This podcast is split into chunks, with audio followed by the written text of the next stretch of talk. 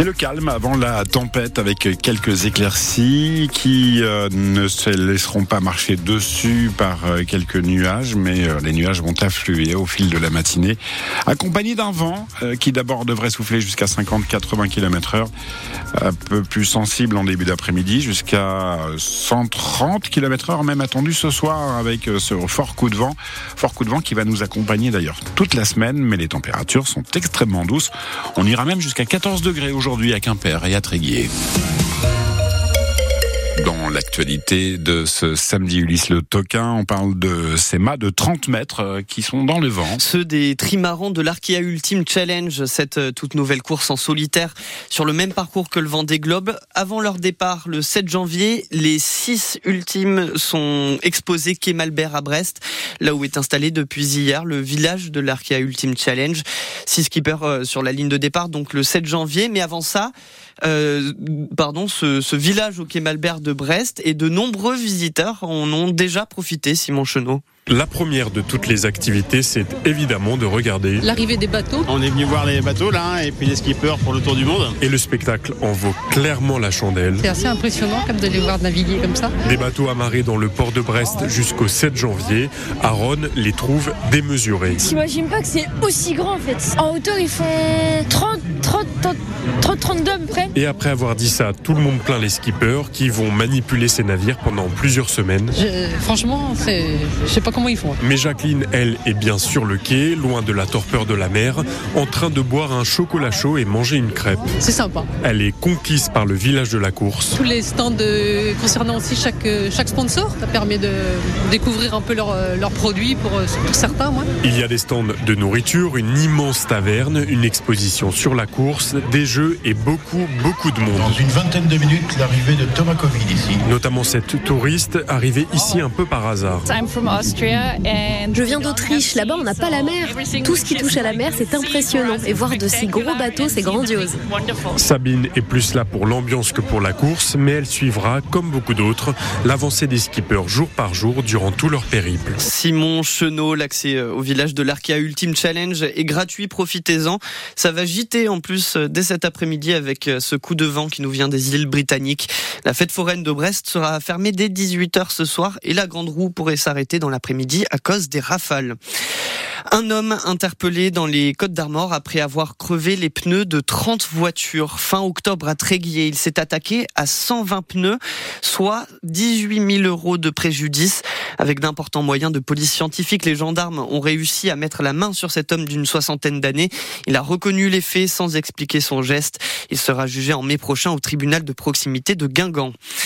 Bonne nouvelle pour les secrétaires de mairie. Cette semaine, le Parlement a voté une loi pour revaloriser leur statut.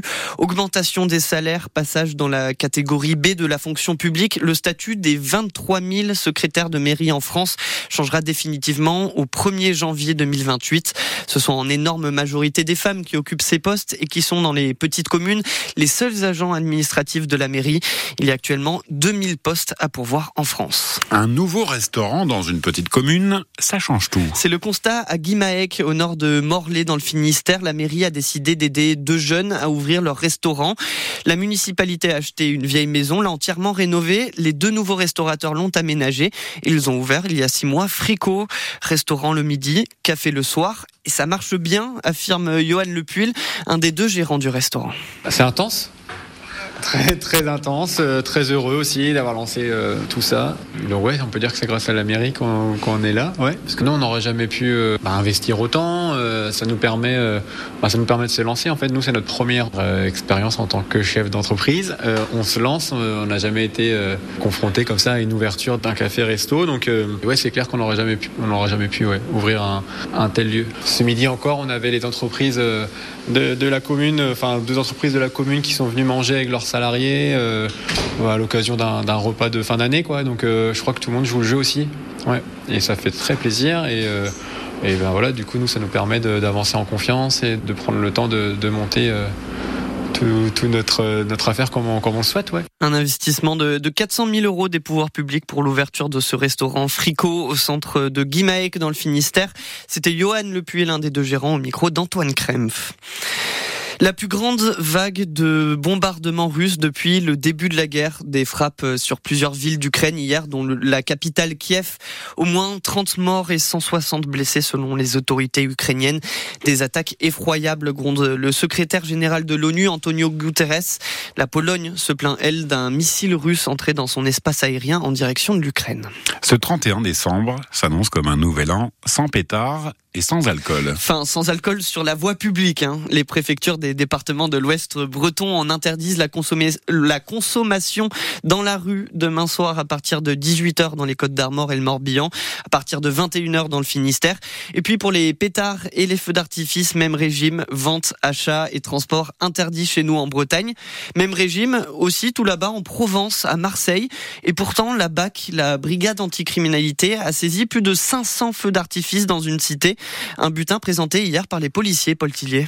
Oui, une table remplie de feux d'artifice, mais pas le petit pétard que vous trouvez dans le commerce. Hein. Non, là, ce sont plusieurs centaines de mortiers. Ça ressemble à des rouleaux de sopalin collés les uns aux autres, avec à l'intérieur une quantité de poudre conséquente. Catégorie F 4. Ça ne vous dit rien et c'est normal, c'est réservé aux professionnels, aux artificiers. La police se félicite de cette prise, d'abord parce que c'est très dangereux. Chaque année, des jeunes se retrouvent avec des mains arrachées.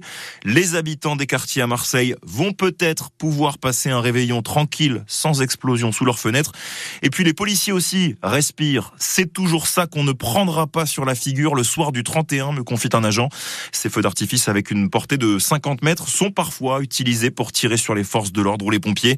Ça fait l'effet d'un obus et ça brûle, même si nos tenues sont inifugées, conclut un policier. Trois policiers d'ailleurs légèrement blessés lors de l'interpellation d'un des responsables de ce trafic de feux d'artifice, précision de Paul Tillier. La sécurité pour le nouvel an toujours assurée demain soir grâce au travail de 90 000 policiers et gendarmes, 5 000 militaires de la force Sentinelle, des effectifs records dans un contexte de menaces terroristes et de fréquentes alertes à la bombe comme nous en avons eu en Bretagne.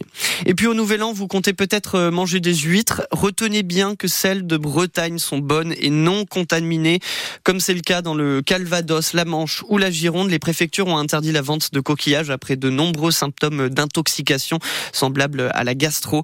Mangez des huîtres bretonnes si vous aimez ça. Même les ostréiculteurs du bassin d'Arcachon en achètent pour euh, livrer leurs clients avant le Nouvel An.